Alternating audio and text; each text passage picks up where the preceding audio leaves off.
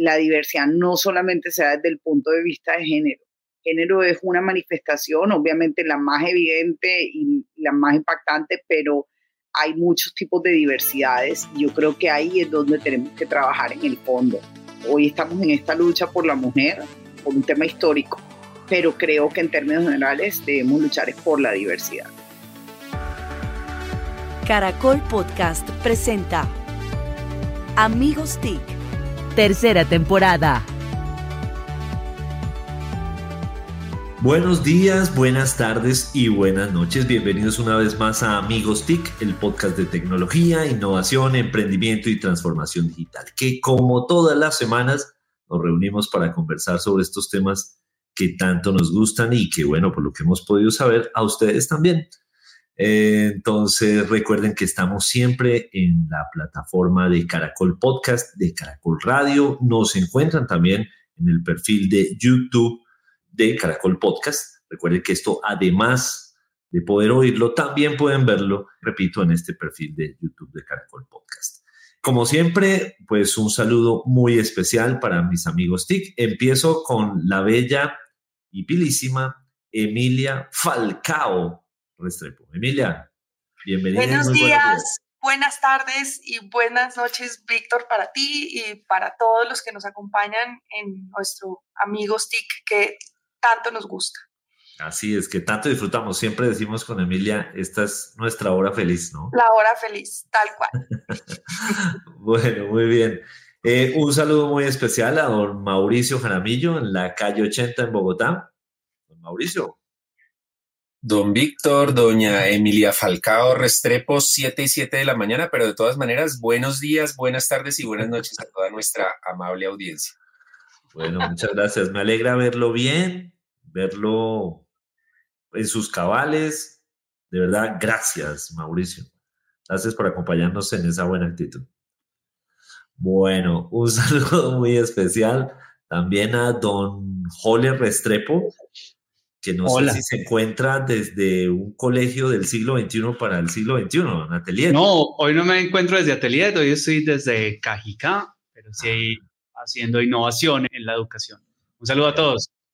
Eso hemos visto, hemos visto en el perfil de Instagram de Atelier eh, todas las actividades interesantísimas que hacen con los chicos. Sí, volviendo a los niños unos makers.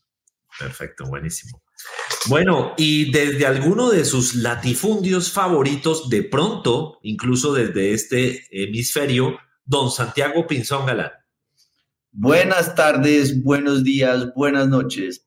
Arriba rating, qué bueno verlos a todos, sobre todo a Mauricio en su sano juicio y la belleza y la inteligencia de Emilia que mejora siempre este podcast. Van viendo porque es la hora feliz, ¿no? bueno, muy bien. ¿Y quién les habla? Víctor Solano desde Socorro Santander, cuna de la libertad Muy contento de estar nuevamente en la grabación de un episodio más de Amigos TIC. Y les cuento que hoy tenemos una invitada a quien admiramos mucho. Les cuento que nuestra invitada es una economista barranquillera hasta el tuétano, egresada de la Universidad de los Andes, especialista en mercadeo de la Universidad del Norte. Fue becaria de Colfuturo, realizó estudios de maestría en Development Management en el London School of Economics. Se ha desempeñado en el gobierno nacional en distintos cargos como directora del Departamento para la Prosperidad Social, directora del Departamento de Planeación Nacional, fue viceministra de Turismo y también fue directora ejecutiva de la Fundación Pro Barranquilla. Allá la conocí hace algunos años. También de la Asociación Portuaria de Barranquilla y también ha sido investigadora en Fundesarrollo. Ocupó el cargo como vicepresidenta de Asuntos Corporativos en el Grupo Sura y desde noviembre de 2020 es la presidenta de Arena del Río, que va a ser el primer distrito de entretenimiento en América Latina y que se va a inaugurar en 2024 en Barranquilla, de lo cual, por supuesto, vamos a hablar ahora.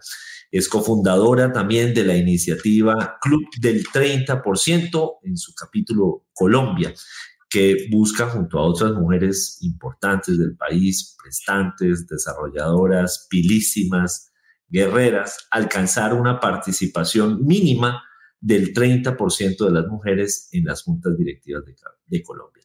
Yo sé que con esta trayectoria, muchos ya saben de quién estoy hablando, se trata de Tatiana Orozco. Tatiana, muy buenos días, buenas tardes y buenas noches, bienvenida.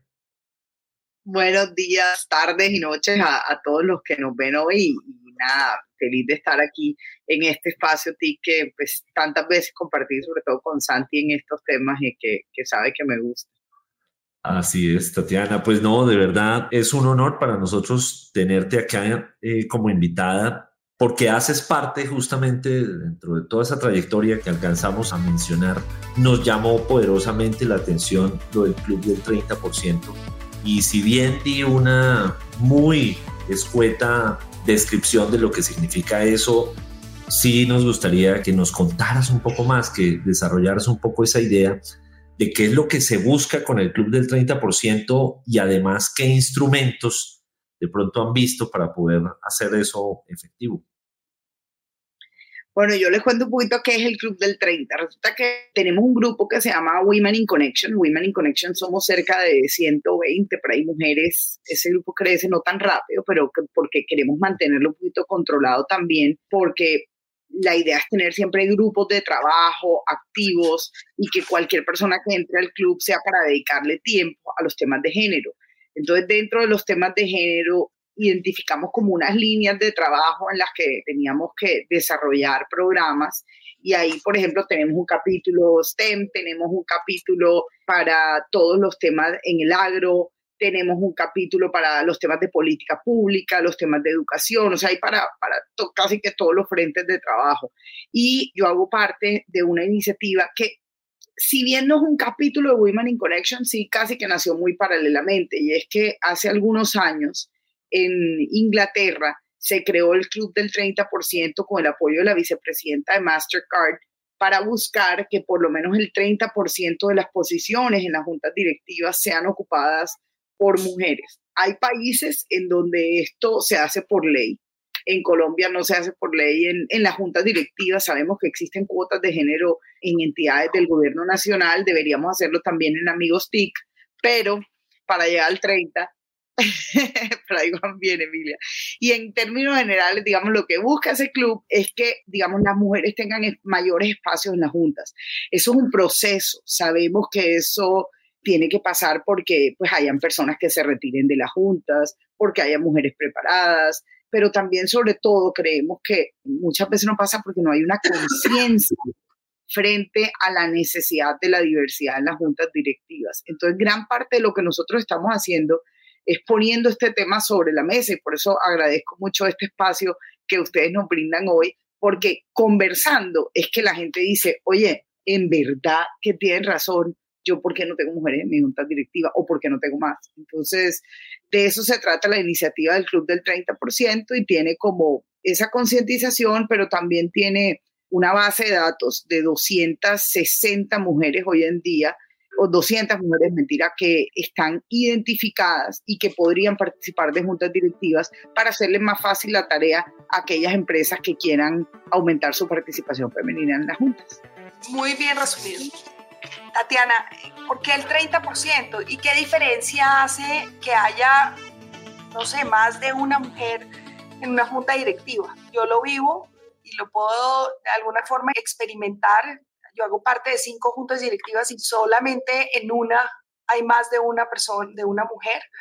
Pero el club 30%, ¿por qué cree que ese es el porcentaje mínimo aceptable? Porque me imagino que ese no es el techo claro, ese no es el techo y eso termina evolucionando, Emilia. Entonces, lo, primero es que parte de establecer una cifra es decir, ok, no queremos el 10, pero sabemos que el 50 puede ser un poco agresivo al principio, cuando en muchas empresas todavía hay 0% de mujeres. Entonces, este 30% nace, repito, no es una iniciativa inicialmente nuestra, sino que se gesta en Inglaterra como una posibilidad de un avance en el proceso, entendiendo que traer mujeres a una junta directiva mejora los indicadores de rentabilidad, mejora la atención al cliente, mejora el diseño de productos. La gente dice, pero ¿cómo es que eso hace eso? Y yo quiero explicar un poquito dónde viene eso. No somos las mujeres las que traemos a la mesa eso, es la combinación de experiencias distintas, es la diversidad, no como una forma de todos vernos distintos porque sí, sino porque cada uno, en la medida de que traemos cosas distintas a la mesa, de que tenemos experiencias distintas, y lo mismo pasa con ustedes, cada uno de ustedes tiene un perfil distinto, son de regiones distintas del país, son de géneros distintos, tienen conformaciones de familias distintas, piensan distinto, algunos serán derechos, izquierdos, o sea, esa, esa diversa forma de pensar es lo que trae que cuando nos sentemos en una mesa surjan ideas distintas. Y esas ideas distintas, es evaluarlas desde diferentes puntos de vista, es lo que hace que enriquezca los resultados de una compañía. Entonces, eso es lo que pretende la diversidad y por eso el club del 30% busca que llegue un porcentaje que pueda hablar, que no sea tan chiquito como el 10, pero que no suene tan invasivo como el 50, pero lo que hemos visto en la evolución, interesante, ya te voy a la palabra, Santi, es que yo dando la palabra, ¿no? La invitada. cuando uno, la evolución de esto no está en mujeres, cuando uno ve lo que está pasando en otros países donde ya han alcanzado el 30%, entonces empiezan a mirar otras diversidades que pues obviamente son infinitas la cantidad de diversidad en estilo de pensamiento, en backgrounds. Yo siempre hablo del tema regional también, que me pesa mucho. Víctor, pues, que viene también de Santander, sabe. O sea, eso, eso muchas veces nos cuesta. De acuerdo, de acuerdo. Creo que le pegaste un tema de fondo, es que aquí hay de todo. Tenemos gente mayor en Amigos TIC, gente muy senior, con mucho recorrido, somos incluyentes, Víctor tiene más de tres pandemias encima y pues los demás obviamente somos jóvenes, Emilia Centennial, entonces estamos en el mejor escenario para cambiar los porcentajes.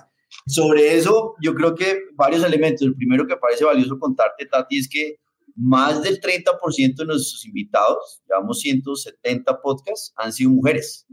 Entonces, desde el primer momento, Amigos TIC ha sido muy claro, María Paula Duque, Emilia fue invitada en una época, Marcela Perilla, varias de las que, Carolina Garita, muchas de las que están en ese grupo o en ese grupo o en ese ecosistema han estado acá y eso es parte de lo que hemos venido promoviendo.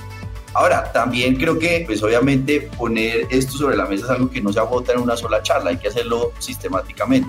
Y ahí va mi pregunta, ¿cómo están haciendo para impulsar más niñas para que eso sea no solamente a nivel directivo, sino desde la base, desde el primer momento? Tengo una hija de 12 años estén en esa lógica de claramente las niñas van a tener otra proyección, no solamente ahora que es lo coyuntural, por decirlo así, por las corporaciones o las empresas, sino qué hacemos para que las niñas vayan ampliándose ese camino más del 30%.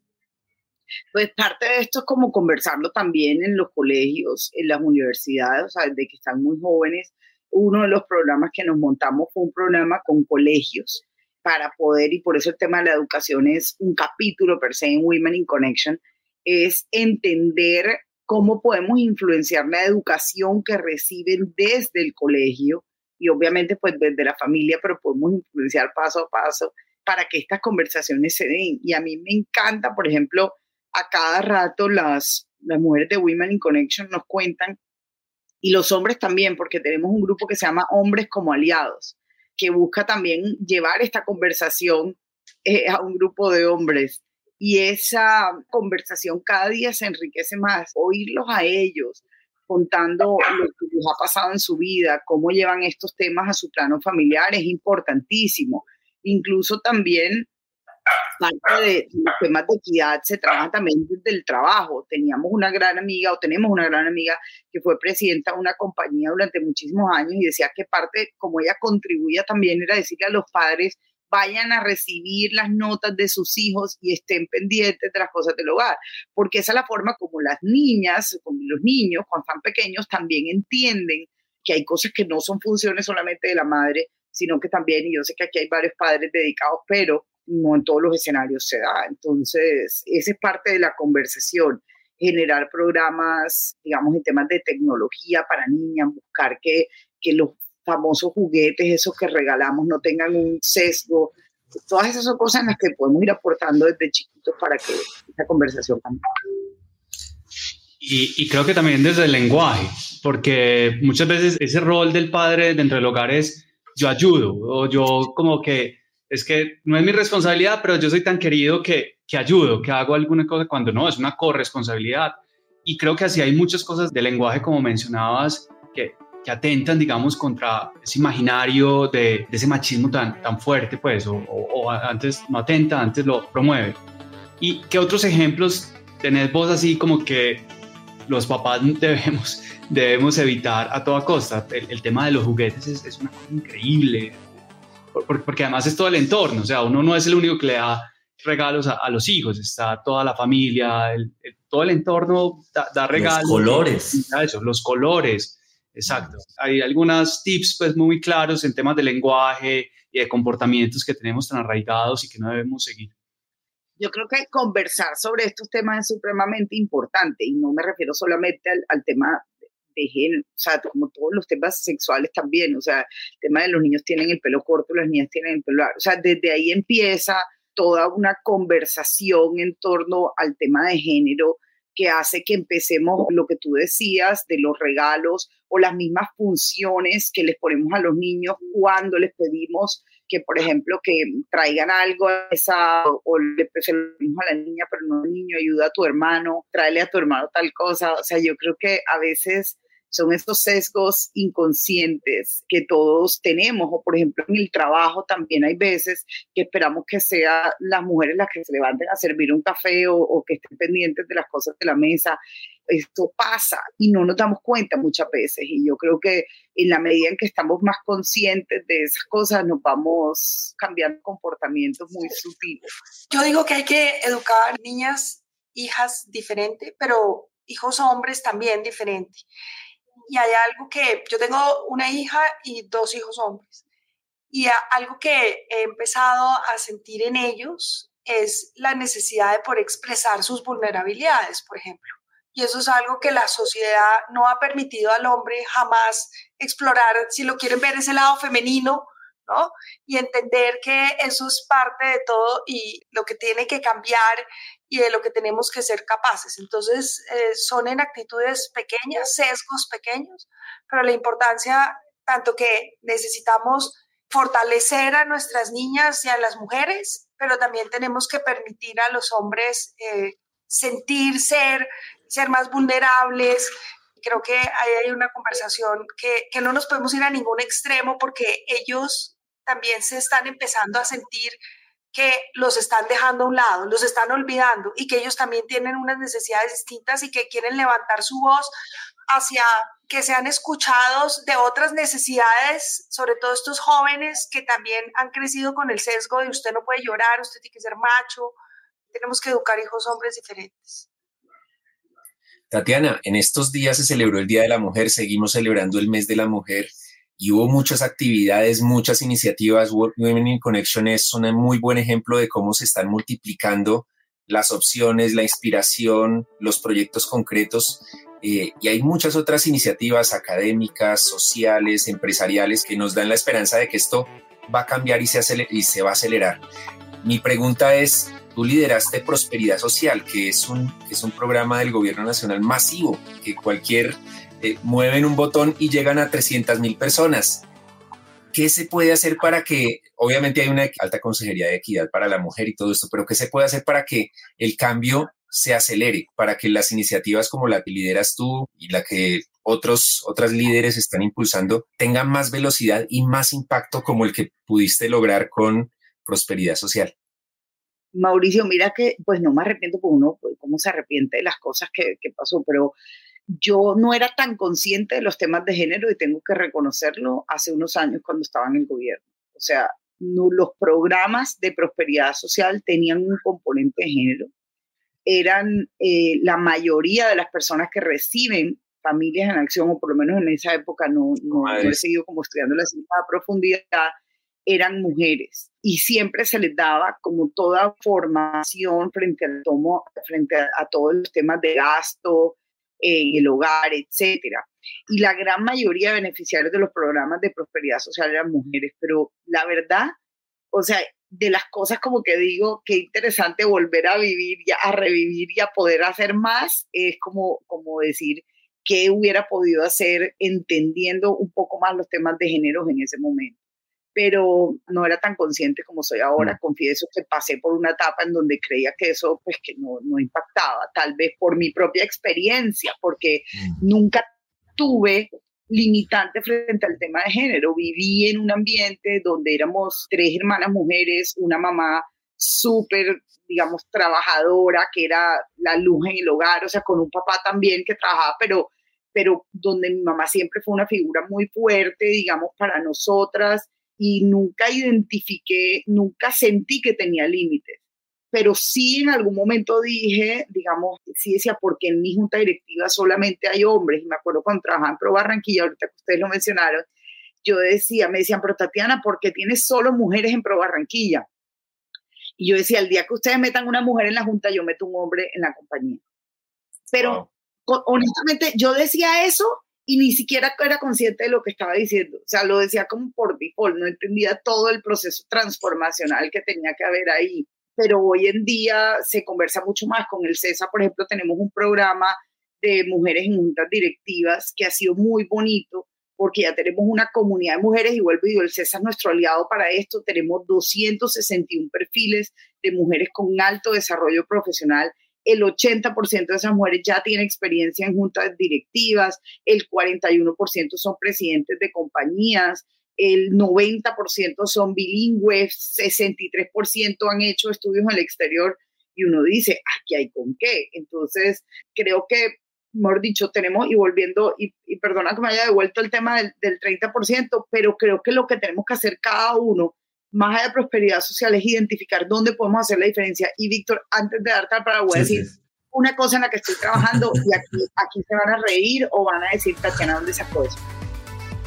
Emilia, o ustedes, no, ustedes, ¿cuántas veces les ha tocado esperar a su pareja mujer en la puerta del baño porque no sale, porque se devora más que ustedes? ¿Alguna vez les ha pasado? O a la mujer que... Sí, también ha pasado. Sí. sí. Solo una vez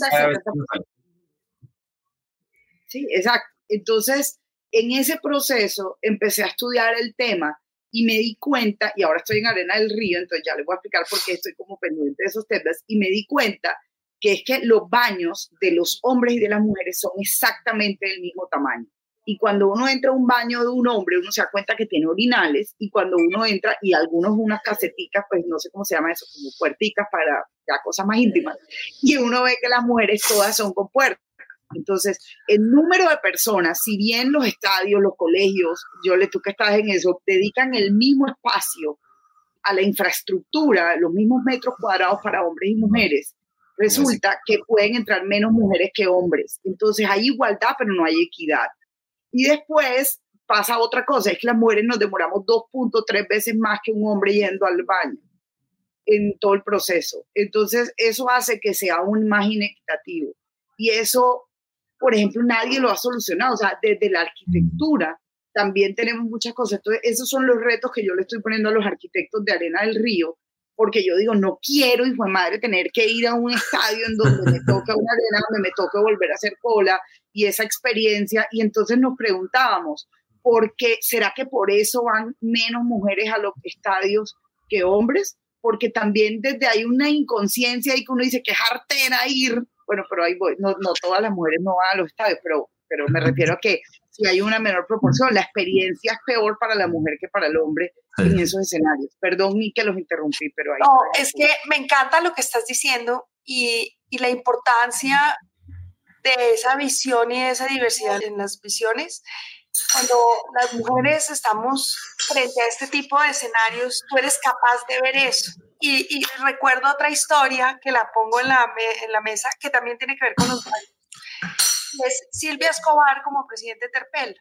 Una de las cosas que hizo Silvia fue asegurar que los, y, y esto es una cuña para Terpel, y es que los baños de las estaciones de servicio de Terpel están siempre limpios, siempre son impecables, para que las mujeres podamos tener en las carreteras un lugar a donde ir al baño. Esas cosas, si no es una mujer, pues no, no, lo va a ver nadie. Entonces, de eso habla de la importancia de la diversidad en las juntas, de la diversidad al, a nivel organizacional, todo lo que tiene que ver con el modelo, los modelos de gobierno corporativo. De acuerdo, de acuerdo. Yo meto la cucharada con dos temitas y es el primero. Mauricio siempre es descarado con los invitados, entonces yo voy a hacer esta vez el que hace eso. Y que, que sería muy chévere a Tati que grabemos un episodio de Amigos TIC en Arena del Río, que grabemos uno en directo en algún momento. Mauricio hubiera dicho que la eliminatoria con el Mundial, pero pues yo no soy tan descarado que si nos quieres invitar, yo diría que, que más bien que grabemos en algún momento un episodio en directo, porque eso es chévere, lo que nos estás contando, infraestructura, lo que podemos vivir allá, porque yo no lo conozco pues en, con Tatiana, yo he visto cosas, y sería muy chévere. Lo segundo, Tati, es contarte que precisamente en el tema de juntas directivas, la Andy viene acogiendo eso y con ustedes y con el CESA venimos trabajando fuertemente. Hicimos el año por algo importante que era crear los cupos permanentes de mujeres en la Junta de Dirección General y en las juntas directivas. Y eso ha sido muy valioso en lo que tú hablabas de diversidad.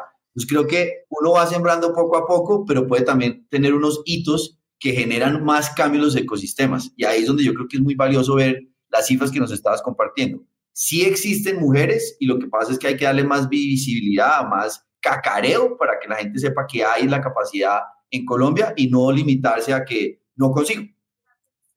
Menos mal que Tatiana está en Arena del Río y no es prosperidad social como hace unos años, o si no, ¿qué le pediría? ¿Un subsidio?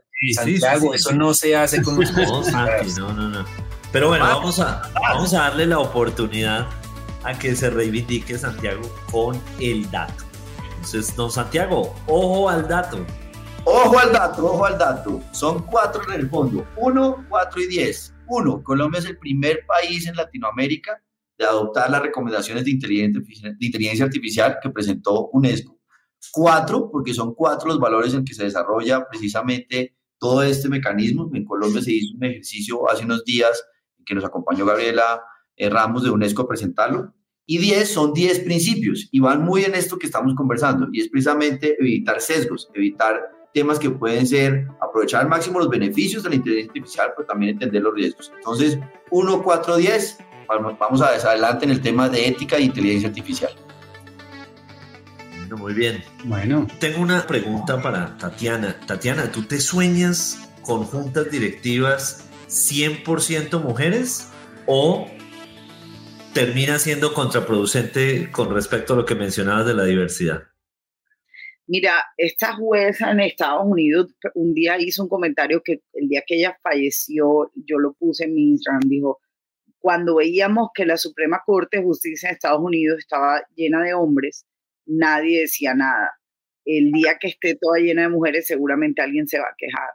Eh, pero yo, yo creo en la diversidad y creo que hay diferentes formas de ver la diversidad. Women in Connection somos todas mujeres, pero luchamos todos los días y yo por lo menos siempre diciendo, pero ojo, nos faltan más gente de las regiones. La diversidad no solamente se da desde el punto de vista de género. Género es una manifestación, obviamente la más evidente y la más impactante, pero hay muchos tipos de diversidades y yo creo que ahí es donde tenemos que trabajar en el fondo. Hoy estamos en esta lucha por la mujer, por un tema histórico, pero creo que en términos generales debemos luchar por la diversidad. Bueno, pero Tati, no, no concretaste, ¿estamos invitados o no a, grabar en vivo? Sí, pero por supuesto, yo feliz, Santi. Además, ¿sabes qué? Me encantaría tener la opinión de todos ustedes, conocedores de estos temas de tecnología, porque Arena del Río es un distrito, digamos, lo que va a ser la Arena del Río es un distrito de entretenimiento, es más que una arena. Para que se hagan una idea, Arena del Río es cuatro veces Movistar Arena, más le pones al lado abajo, le pones un andino y le pones un hotel, no sé, 500 habitaciones. Es que eso es como 2.5 el Hilton tal vez y 600 apartamentos. Eso es Arena del Río, o sea, es un complejo que va a vivir todo el año y que necesita de muchas cosas porque necesitamos, ayer por ejemplo nos reunimos con una compañía internacional porque están interesados, bueno, esta semana hemos tenido varias, digamos, en todo el tema de tecnología, eh, porque vamos a tener que hacer todo un diseño frente a cómo va a ser la infraestructura de Arena del Río, no solamente para que la experiencia del usuario sea espectacular, para que no nos pase lo que nos pasa en los conciertos, de que nos quedamos sin señal por la saturación de la red, sino también por todas las cosas que tienen que ocurrir ahí. Nosotros queremos que eso sea un centro de producción de contenidos, que los artistas que vengan a Arena del Río puedan hacer su live desde Arena del Río. Entonces, todo ese tipo de cosas requiere de muchísima, muchísimo componente tecnológico y me encantaría también pues escuchar sus opiniones. Así que bienvenidos siempre a del Río, no solamente ustedes, sino todas las personas que nos están oyendo cuando vengan a Barranquilla, avísenos ahí tienen pues mi red social para escribirme, sabes Santi que yo contesto a todo el mundo, me demoro a veces un poquito, pero contesto a todos y, me encanta que la gente se conecte porque al final Arena del Río no es de los barranquilleros, va a ser de todos los colombianos que quieran venir a ver a los grandes artistas triple A ahí en, nuestra ciudad. Santiago, triple A. Artistas Estaremos. ¿Cómo? Allá estaremos, Jole, vamos a ir. Sí, sí, sí. Santiago. Por Qué alegría que Tatiana dijo que sí a esa petición, pero ojo, no incluye pasajes ni una semana de estadía con las familias en el hotel, por favor. Hasta ya no. nosotros vamos a donde nos invitamos, pero, pero no somos pesados. ¿no? Sí, no, no, no, no. solo Mauricio, solo Mauricio. Él pide Y lo controlamos. Sí. Aquí se les Así como ese flaquito come duro, duro. Ah. Diana, ¿en qué parte de Barranquilla queda el proyecto y es un proyecto público-privado? ¿Cómo se financia este proyecto tan grande? Yo le, Arena del Río es un proyecto 100% privado, es inversión extranjera, es un proyecto inmobiliario, repito, o sea, aquí no es una arena porque la gente dice, pero van a invertir 500 millones de dólares en una arena, no, es un proyecto inmobiliario que tiene ventas, las ventas van muy bien, vendimos el 70% de los palcos, sacamos a la venta la primera torre de apartamentos y se vendió en 30 días calendario en pleno diciembre. Eso hace que este proyecto sea viable. Son 23 hectáreas de desarrollo, la arena per se se lleva como unas 7. Entonces, por eso es que esto es un negocio. Y lo que hace la arena es que cada vez que hay un evento, ya sea que juegue gratis la selección o que juegue gratis cualquier equipo, él lo que hace es que te genera un dinamismo económico alrededor de la arena que hace pues que la máquina registradoras digamos, sigue entrando plata. Entonces, por eso es que es un negocio privado, por eso es que no hay componente público. Y lo segundo, tu primera pregunta, vamos a estar ubicados justo enfrente del malecón de Barranquilla, el Gran Malecón, eh, a unos pasos del Caimán del Río, para quienes han venido y conocen que es la zona gastronómica del Malecón, sí, muy bueno. 800 metros de Puerta de Oro. Entonces, es un muy buen lugar. Increíble, increíble Barranquilla, esa, prosperidad que tiene. Y, será un tema confidencial saber cuántos palcos y, apartamentos compró Santiago o mejor no, no hablamos de, eso? No, mejor, no. Sí, es que sí, no, termina chantando a los grandes cacaos de este país. Si ves, Tati, los fake news es parte de lo que luchamos Emilia y yo todas las veces que estamos acá, todas las veces. Oye, una recomendación, DMC en Seúl montó todo este tema de ciudad con tableros, con capacidad de experiencia virtual, de realidad aumentada para lo que estás pensando. Y Seúl lo hizo de una manera muy interesante porque lo hizo en pocos años y era antes un botadero de basura.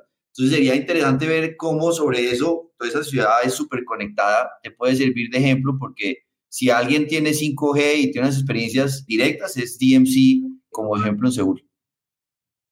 Gracias, Santi. Y ya apuntado la... Bueno, ¿y qué estará pensando en voz alta don Mauricio Jaramillo? Uy, uy, uy. Bueno, este fin de semana se celebran las elecciones legislativas en Colombia. Más de 38 millones de votantes potenciales, cerca de 2.900 candidatos en todo el país, más de 11.000 puestos de votación en todo el territorio. Y pese al inmenso desafío logístico, tecnológico, incluso de seguridad informática y física, porque pues también hay actores armados todavía, es muy probable que antes de terminar la noche Colombia tenga datos confiables de esos resultados de la jornada. El proceso electoral seguirá también con las elecciones presidenciales y hay algo que esta vez, después de muchos años y de muchas jornadas de este proceso, ha cambiado aún más y es que en las redes sociales, en WhatsApp, incluso en medios de comunicación y hasta expresidentes se han dedicado a crear en el imaginario la idea de que habrá un fraude con el software. Desde Impacto TV he podido conocer de cerca ese dispositivo de software y de logística de la registraduría, de varios contratistas, y aunque no hay software invulnerable, puedo decir con certeza que las teorías de conspiración de fraude por software no tienen ningún sustento. Fraude, lamentablemente, seguro que sí va a haber, como siempre lo ha habido con la compra masiva de votos, el clientelismo, el traslado masivo de personas de un pueblo a otro, que son prácticas eternas que siguen vivas, a pesar de que el mismo software, otras aplicaciones, han tratado de combatirlo con mayor o menor éxito. Mi invitación para cerrar es la de siempre, como en muchos otros temas, no comer cuento de lo que digan políticos, falsos activistas, activar el pensamiento crítico incluso cuando el candidato favorito dice algo, no creerle a ciegas y no dejarnos manipular de nadie, para que al final quienes tomen las decisiones, quienes tomemos nuestras decisiones electorales o de otro tipo, seamos nosotros mismos y no que otros decidan por nosotros. Eso era. Muy bien, don Mauricio. ¿Qué tal que fuera candidato? ¿Votamos por él o no? ¿Cómo sería esa campaña? Puros mm, Usted me pediría tamales y yo no. no, yo pido bytes o terabytes, no sea grosero. No, sí, sin bytes ni terabytes ni tamal. eh, Mauricio podría ser Edil, por ahí empezamos. Uy, Tatiana. Eh, Imagínense cómo sería eso. ¿Cómo sería eso? Tatiana, seguramente al ser un proyecto inmobiliario tan grande y hemos hablado aquí mucho en Amigos Tech sobre el tema de PropTech, cómo la tecnología entra en esos procesos o de venta o de construcción o de postventa en una industria que ha sido muy tradicional, que es la de la construcción. ¿Ustedes qué innovaciones, qué tecnologías han traído a sus procesos? Lo más chistoso es que Arena del Río nace del tema de la tecnología. Y usted me va a decir, pero ¿cómo así? Y es que Arena del Río, los socios de Arena del Río, fueron los creadores o solo los que tienen hoy en día las aplicaciones de la Selección Colombia, de la Di Mayor, de Millonarios. Y entonces, a partir de esa experiencia, fue que empezaron a identificar cómo podían conectarse más, cómo podían tener más engagement con los fans de estos equipos y empezaron a identificar que la mejor forma de tener mayor engagement era a través de los estadios y empezaron a analizar cómo se daba, digamos, cómo se daba esa interacción en los estadios y empezaron a decir, queremos montar un estadio en Colombia. Después se dieron cuenta que ese negocio no era rentable por todo lo que yo les dije, mm. porque además si tú tienes una arena per se, pues la inversión, por eso es que siempre es pública, porque es, ah. es muy difícil, o un estadio, pues que en ese momento es muy difícil que tú logres amortizar esa inversión a punta de la experiencia que hoy, hoy tienen los estadios en Colombia. Entonces, por eso se identificó qué era lo que está pasando en el mundo en términos de tendencias de, de, arenas y se vio que lo que se creaban no eran arenas, sino distritos de entretenimiento que es a lo que le estamos apuntando. Entonces, de ahí salió.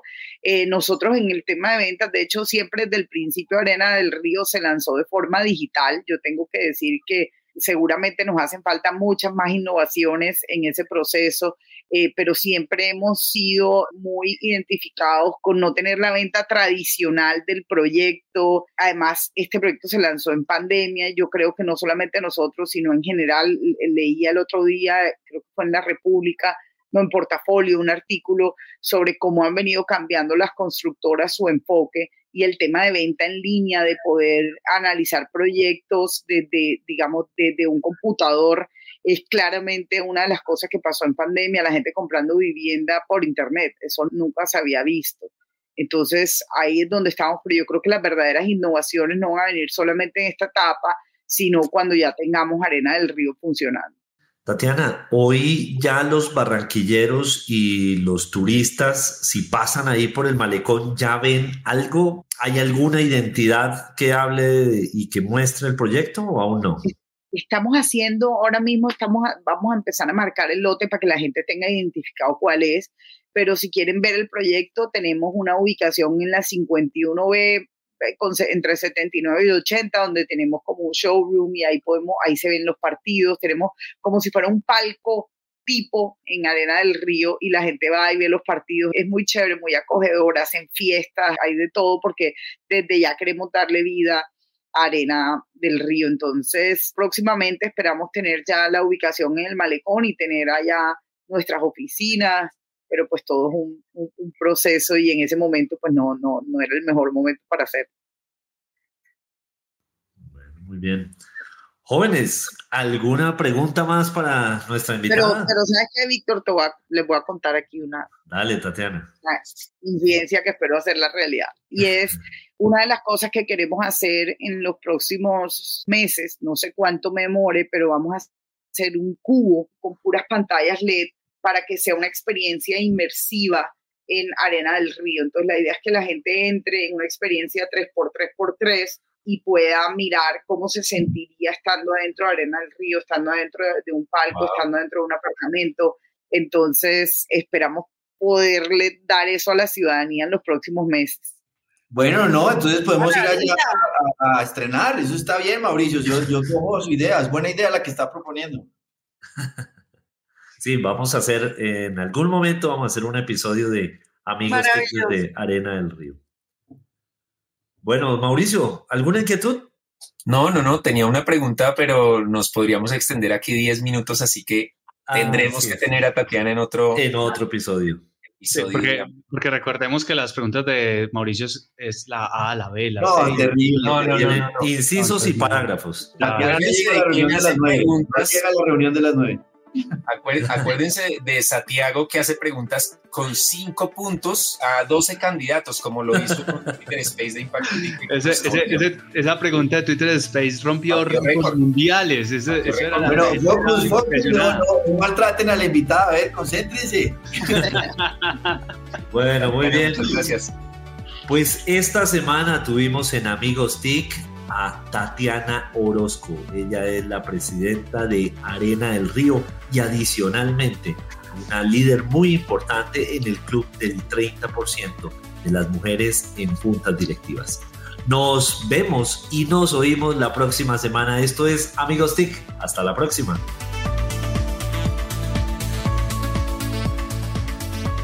Encuéntranos en Instagram como arroba caracol podcast.